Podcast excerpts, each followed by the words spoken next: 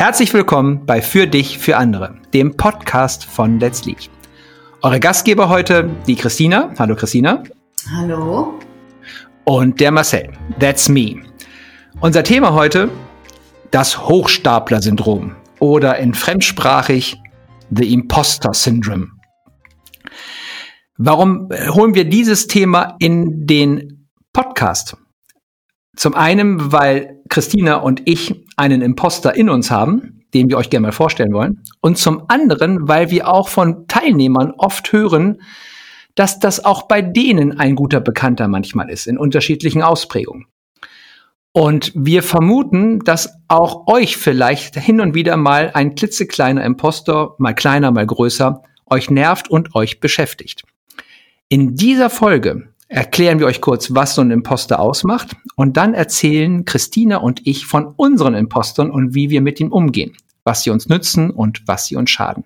In der Hoffnung, dass ihr daraus einen vielleicht gelasseneren Umgang mit eurem Imposter findet. Lass uns loslegen. Was ist ein Imposter? Ein Hochstapler in, in einem selbst.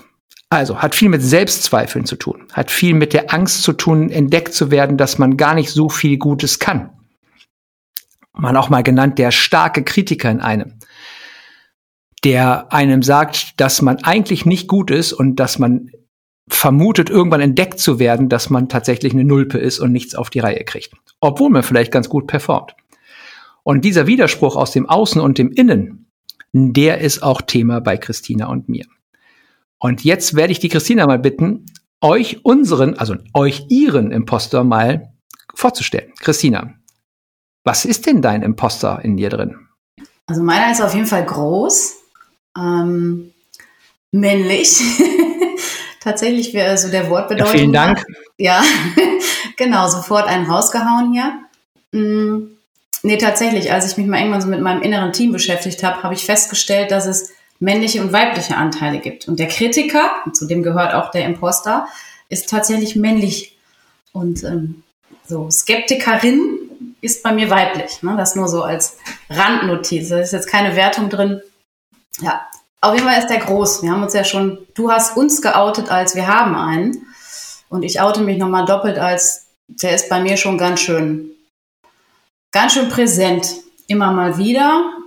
Hm. Was macht er denn? Was erzählt er? Redet der mit dir oder was? Der erzählt mir ja Geschichten und der ist wie, ja, der ist schon ganz schön kritisch. Ne? Also ich würde so sagen, es ist so der, vielleicht sogar so der große Bruder des Kritikers. Der ist sehr, sehr ähm, stark und mächtig. Mm, und der tritt vor allen Dingen, wenn ich mal so genau hingucke, wann und wie der auftritt, dann ist das vor allen Dingen im Business-Kontext. Also sehr stark auch auf jobbezogen, weniger im Privatleben. Also da begegnet er mir ehrlich gesagt nicht so sehr. Das ist eine Eigenart. Und ja, vor allen Dingen, wenn es um neue Aufgaben und Herausforderungen in irgendeiner Form gibt, Veränderungen, die anstehen. Du meinst sowas wie eine Firma gründen? Oh, zum Beispiel, das wäre schon eine größere, da, da ist er besonders groß. Ne? Richtig, also bei Let's Lead ganz konkret, ne, als es jetzt um Gründung ging und da habe ich schon ganz schön viel mit dem geredet, sagen wir mal so. Ne? Also da, Was sagt er denn?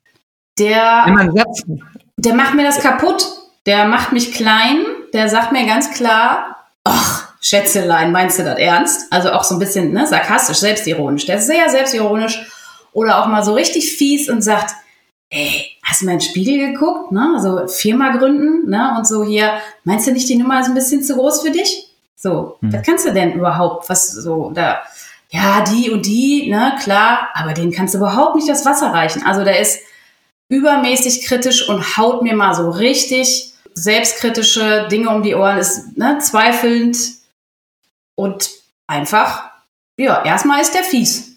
So. Aber hat er denn auch also jetzt mal ganz konkret gefragt, hörst du, also ist das eine Stimme wirklich, die du hörst? Also sprichst du mit, bist du mit denen im Dialog oder wie äußert sie dich in dem Kopf? Also redet der wirklich mit dir? Also ist ja, ja leider ein Mann, ne? Mhm.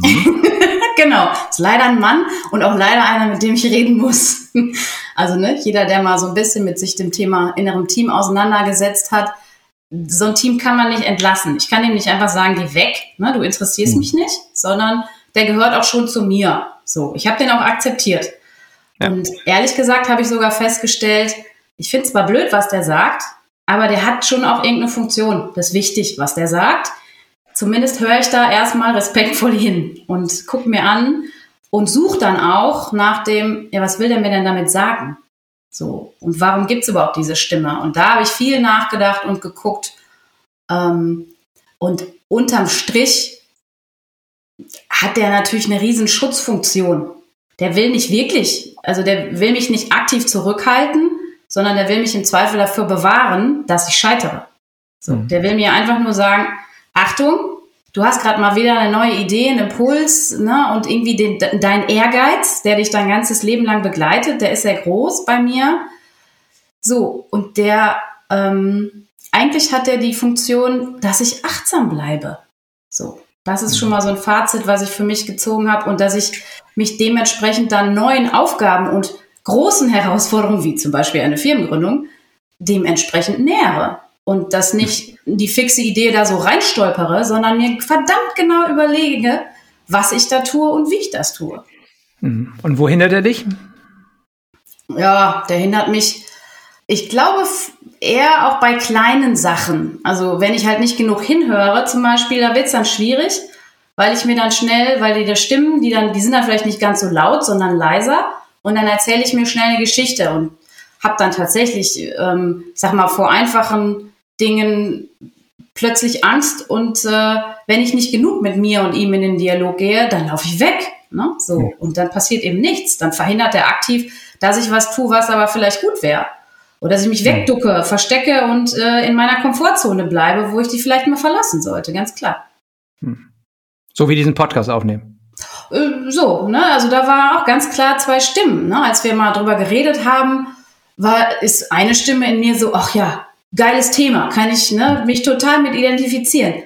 Und im nächsten Moment oder spätestens, wenn das dann irgendwann im Raum steht und wir haben noch keinen Termin definiert, dann meldet er sich und dann ist plötzlich die Thematik da, ach, will ich das wirklich tun? Uh, da kann ich ja ne, versagen äh, wenn das einmal raus ist, dann hören das alle Leute und so weiter und so fort und dann redet der mir das schlecht. Und dann mhm. ist da der Appell, der innerliche Rückzug, du kannst es noch, ne, kannst es noch verhindern, lass es besser sein. Das ist mhm. nichts für dich. So. Kannst du mir oder den Hörern vielleicht zwei Beispiele nennen aus deinem beruflichen Alltag?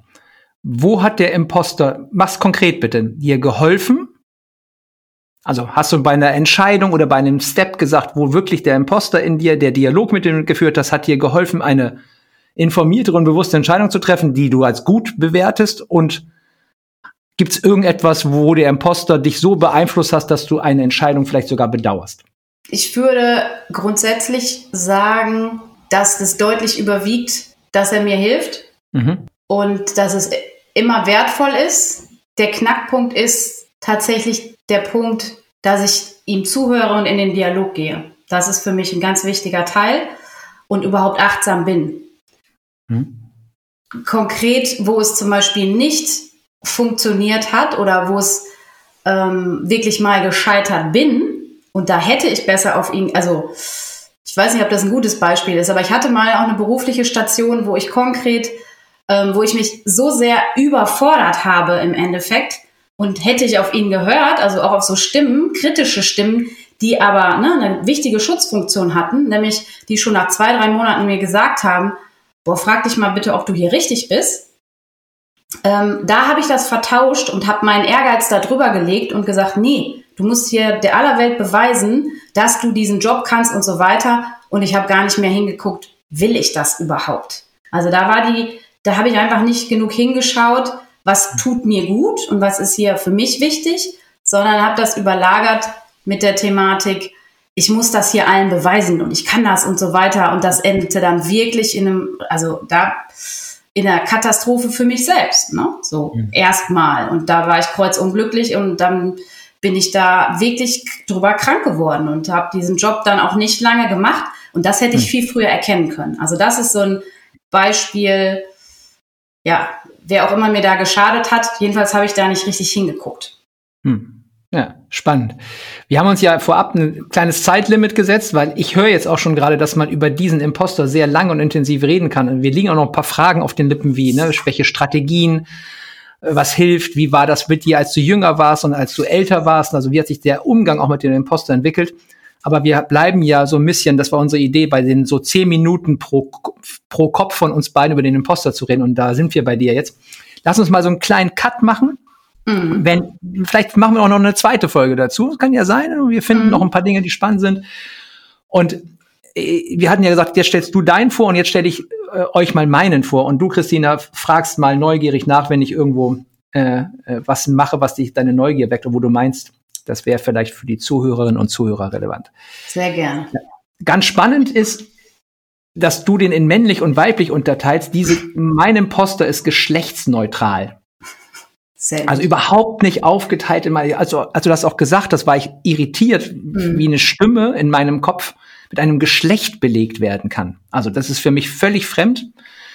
Ich habe eine Stimme drin und äh, ich habe irgendwann eine Definition gehört über was ist ein Optimist und was ist ein Pessimist. Und die deutet auf meine Imposter hin, nämlich der Optimist schreibt den Erfolg sich selbst zu und den Misserfolg den Umständen.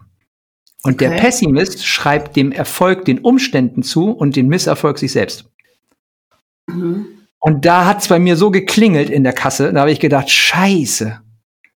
Ja, ich bin in Aussage von Leuten aus meinem Umfeld durchaus erfolgreich, aber ich schreibe das allermeist den Umständen zu. Schön aber, dass du auch direkt sagst, in Aussage von den Leuten bin ich erfolgreich. Und jetzt ist genau, es nicht, ich, ich bin erfolgreich. Nein, nein, nein, nein, kann ich nicht sagen. Der mhm. Imposter sagte mir, du bist ein Scheiß, ja, und ja. von erfolgreich bist du nun mal echt meilenweit weg. Ja, ne? so. Da war er wieder. Mhm. Da ist er wieder und sagt, der redet mir da rein ne, und sagt das oder lässt mich Dinge sagen. Und spannend ist, dass diese Definition bei mir gut resoniert und mich dazu auf die Spur geführt hat, oh ja, ich bin sehr, sehr kritisch mit mir. So, mhm. und aus der Systemtheorie gedacht, in meinem psychischen System gibt es ein Kulturmuster, was irgendwann mal durch den Austausch meiner Gedanken entstanden ist, was sagt, du kannst ja doch nichts. Und die Leute werden irgendwann erkennen, dass du nichts auf die Reihe kriegst. Und dann wirst du nackig auf der Bühne stehen und alle werden lachen und werden sagen, der Blender, ne? der kann nichts. Ja.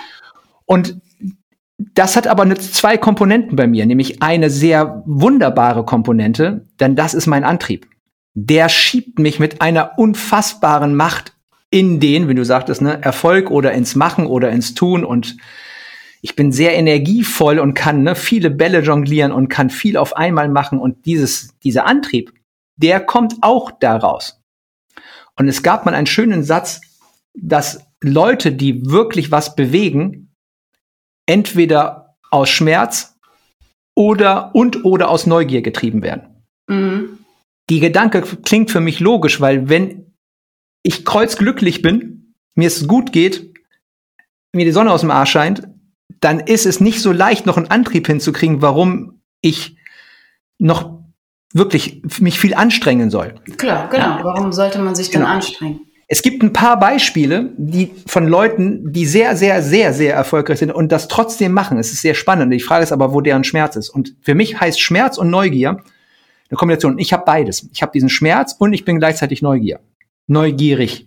Ich habe gerade mal eine Frage, da würde ich gerade reingerätschen, weil du dieses Bild mit dem Nackt auf der Bühne und Bewertung und so, du hast jetzt den positiven Teil erzählt ich höre, ich interpretiere da aber ganz viel auch so Scham rein. Wie gehst du denn, also ne, in, in dieses Bild, wie gehst du denn damit um? Oder ist dir dann naja, egal? Ich, nee, Ach, das ist mir, ich bin ja tatsächlich wunderbar widersprüchlich, weil ich gleichzeitig sehr extrovertiert bin. Und ne, du hast mich ja auch, jetzt kennst mich noch nicht 20 Jahre, ne? Und mhm. mein erster Eindruck ist äh, eher kein Imposter, sondern eher selbstbewusst, vermutig, ne? Und stabil und dicke Fresse und ne und klar und schnell im Kopf.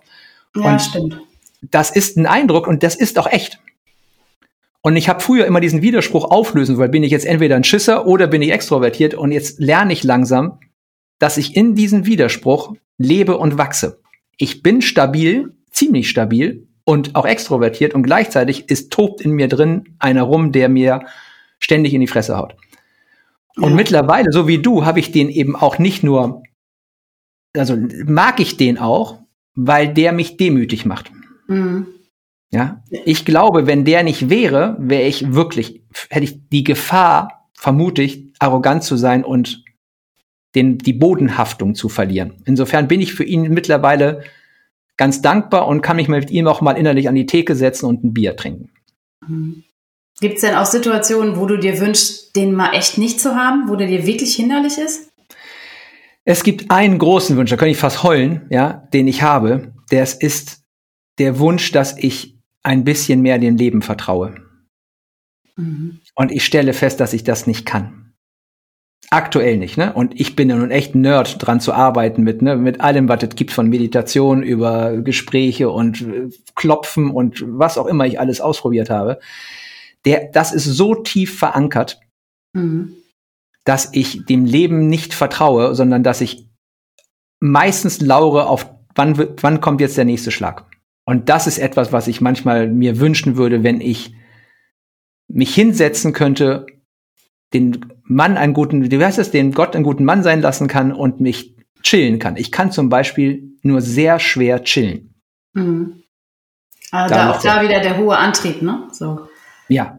Ja. Also nichts zu tun, was immer das heißt, ne? also zu sitzen, ja, ist für mich schwer, schwer erträglich und ähm, macht es mir mich leicht. Und ich glaube, das ist aber in beruflichen Aspekten, auch wenn ich, wenn wir Mentorings machen oder ich Mentorings mache mit, mit unseren Mentees, ich oft diesen Kritiker spüre, egal ob Mann oder Frau, der da reinkommt und der sich aber ganz subtile Strategien ausdenkt, die dann entstehen, wie man damit umgeht. Manche Strategie heißt, so wie ich mache das so, ich benenne den mittlerweile und lege ihn offensiv auf den Tisch. Mhm. Und lach über den und pack den, mach den öffentlich, ne? Und sagt der, ich habe das drin, ne? Ich habe ja eine Anerkennungssucht auch noch, ne? Es gibt ja, ich bin, ich bin ja voll mit solchen Dingern. Und mittlerweile gehe ich in ein Meeting rein und sage, hört mal gut zu, Leute, mir ist Anerkennung total wichtig. Am liebsten würde ich, dass ihr nach dem Workshop alle sagt, der Bernard ist der coolste. Das ist eine meiner Strategien, damit umzugehen, also ihn zu enttabuisieren und ihn auf den Tisch zu legen. Ich erlebe aber auch Strategien, die genau das Gegenteil machen. Sie halten ihn sehr klein und es wird außen härter. Also die, die Schale, das, was ihr oft ne, kennen als harte Schale, weicher Kern, dass diese Trennung zwischen innen und außen zunimmt. Außen hart, tough, auf den Punkt, ja. Und wenn der Raum sich dann öffnet, kommt dann auf einmal ein bisschen mehr raus davon, dass auch Zweifel und ne, der Imposter in mehr oder weniger auch in den, in meiner Wahrnehmung in vielen Menschen rumtobt. Ja, und er oft aber klein gehalten wird. Und ich glaube, das habe ich gelernt durch das Meditieren. Wenn eine Strategie schädlich ist, um etwas wegzukriegen, dann ist es zu sagen, geh weg. Mhm. Also ja, wenn ich etwas nicht mehr will, ja, zu sagen, geh weg, geh weg, geh weg, ne, dann fütter ich das nur noch mehr, sondern es ist genau das Gegenteil. Es ist ganz genau hinschauen. Das ist bei Gefühlen und ist auch bei dem Imposter so. Je, das, was du meinst, je mehr du dich mit dem auseinandersetzt und in den Dialog gehst, je mehr du ihn Raum lässt, ihn anguckst, mit ihm quatscht und ihn nicht probierst, ständig wegzudrücken, ich vermute, desto weniger Einfluss und Wirkung und ne, Fremdsteuerung geschieht durch ihn. Und wenn du jetzt bei dir bleibst, Strategien hast du gerade schon erwähnt, wie du damit umgehst im Alltag oder grundsätzlich Meditation und sowas. Also ist das deine? Also viel, viel Reflexion, mit Leuten sprechen, besonders mit meiner Frau, die, die diesen Imposter herausragend gut kennt und manchmal auch unter ihm leidet. Und da kann ich das teilen und die hilft mir dann, mich zu spiegeln. Meditation ist ein Thema. Und das Wichtigste, was ich glaube, was hilft, ist Humor. Ich glaube, wenn wir diesen selbstkritischen Anteil in uns mit so einer Ernsthaftigkeit, einer Verbissenheit, einem, wenn wir mit denen in den Kampf gehen, wer gewinnen wird, wer die Oberhand in meinem Oberstübchen behält, wenn wir da einen Kampf, einen Wettkampf draus machen oder einen Krieg, dann glaube ich, verlieren beide Seiten. Ich glaube, dass es hilft, so drüber zu schmunzeln und zu lachen, dass wir alle ein bisschen bekloppt im Kopf sind. Das ist ein total schöner Impuls, den ich nochmal mehr mitnehme, weil ich mich jetzt gerade selbst dabei ertappt habe hier in dem Gespräch. Ne? Kann ich da total locker, flockig drüber reden und auch ein bisschen lachen. Wenn er mir begegnet, ist das natürlich nicht immer so lustig. Und gleichzeitig ist das, ja, großartig. Also wenn es mir mal gelingt, beziehungsweise ne, wenn ich mit ihm im Dialog stehe, das tue ich ja oft, da probiere ich das gerne mal aus. Das ist ein schöner Impuls Ich nutze tatsächlich auch, ähm, ist vielleicht für andere auch lustig, ich habe mir das angewöhnt, neben den Sachen, die du auch schon genannt hast, meditieren, reflektieren, Austausch mit anderen, das sind auch Dinge, die auf meiner Liste stehen. Und ich habe auch irgendwann ähm, tatsächlich die Spiegelarbeit für mich äh, erkannt. Ich stelle mich aktiv vor den Spiegel und rede mit mir. Ähm, mag sich erstmal schräg anhören, ist total machtvoll. Äh, ich habe das mal irgendwann vor ein paar Jahren wirklich, ich habe ein Buch gelesen, ich glaube von der Louise A. Hay oder so. Da ging es auch eher so um auch Selbstwert und ne, es geht ja auch ganz viel an, an negative Glaubenssätze zum Beispiel, an denen man hängt, woraus da ja auch so ein bisschen gespeist wird. Und da war halt Übung drin und ich habe erst gedacht, das meint die doch nicht ernst, ne? sich vor den Spiegel zu stellen und sich die und die Sachen zu sagen. Das habe ich irgendwann als Strategie für mich entdeckt in solchen Situationen, wenn ich das brauche. Ob das jetzt eine Präsentation ist, wo ich mich vorher zurückziehe und nachher mit mir ne, in, den, ne, so in den Dialog gehe, mich runterfahre und vor den Spiegel stelle und mich anlächle und sage, ey, du kannst das. Oder ob ja. das, ne, also so auch das ähm, und mich da mal ja, vielleicht sogar das humorvoll mit dem zu sprechen, je nachdem, was der gerade so sagt, kann ich mir gerade dann gut vorstellen. Und das stelle ich mir von Spiegel nochmal ganz, ganz wirkmächtig vor. Geile Idee und ich tue noch einen drauf. Für die Hartgesottenen. Also wenn ihr das mal probiert, ich führe auch Selbstgespräche. keine Tipps geben, Marcel. Das kann, das kann ich nicht. Das ist immer eine Lüge, wenn ich das sage. Also ja, am Ende weiß. gebe Sag ich doch, ich probiere das aus. Das ist geschickter. Nein, das ist ein Tipp. Hey, voll ja, okay, der Tipp. hau ihn raus. Ich, äh, ja. Und ich habe selber noch nicht probiert, deswegen werde ich es mal machen. Also doch, ich habe schon ein, zwei Mal gemacht, tatsächlich. Vor dem Spiegel und reden, cool. Und das in nackt. ja. Ja, das ist für mich auch nochmal eine Herausforderung. Genau. Weil da kommt ein Hauptimposter, den viele auch haben. Ne? Ich vermute Männer wie Frauen gleich, ne? dass sie sich in ihrem Körper nicht wirklich wohlfühlen und äh, ständig daran rummäkeln. Und die Idee, sich da vorzustellen, nackt und mit sich selber zu reden, glaube ich, ist eine spannende Begegnung. Das lenkt vor allen Dingen, da fällt mir direkt ein, ja gut, dann ist das eigentliche Problem weg. Das lenkt dann irgendwie auf andere Themen um. Da sind wir wieder beim Humor. Also das, ja, ich probiere es auch mal aus. Ähm, genau, vielleicht erzählen wir in der nächsten Folge dann, was uns das gebracht hat. Genau. Zum Glück sind die Podcasts ja ohne Video und ohne Fotos. Insofern können wir davon ganz entspannt berichten. Ja. So, ihr Lieben. Lasst uns damit mal für heute ähm, Schluss machen und gucken, ne, wenn ihr da mehr zuhören wollt, euch das Thema bewegt. Auf LinkedIn, glaube ich, ist ein guter Platz ähm, unter bei Let's Lead. Bei LinkedIn, wo ihr mit uns in Kontakt treten könnt und vielleicht sogar noch mehr wollt. Und wir denken auch nochmal drüber nach. Mal gucken, was das noch bei uns auch in der Mannschaft bei uns auslöst. Vielleicht wollen ja noch mehr über ihren Imposter sprechen. Passt gut auf euch auf und habt einen tollen Tag.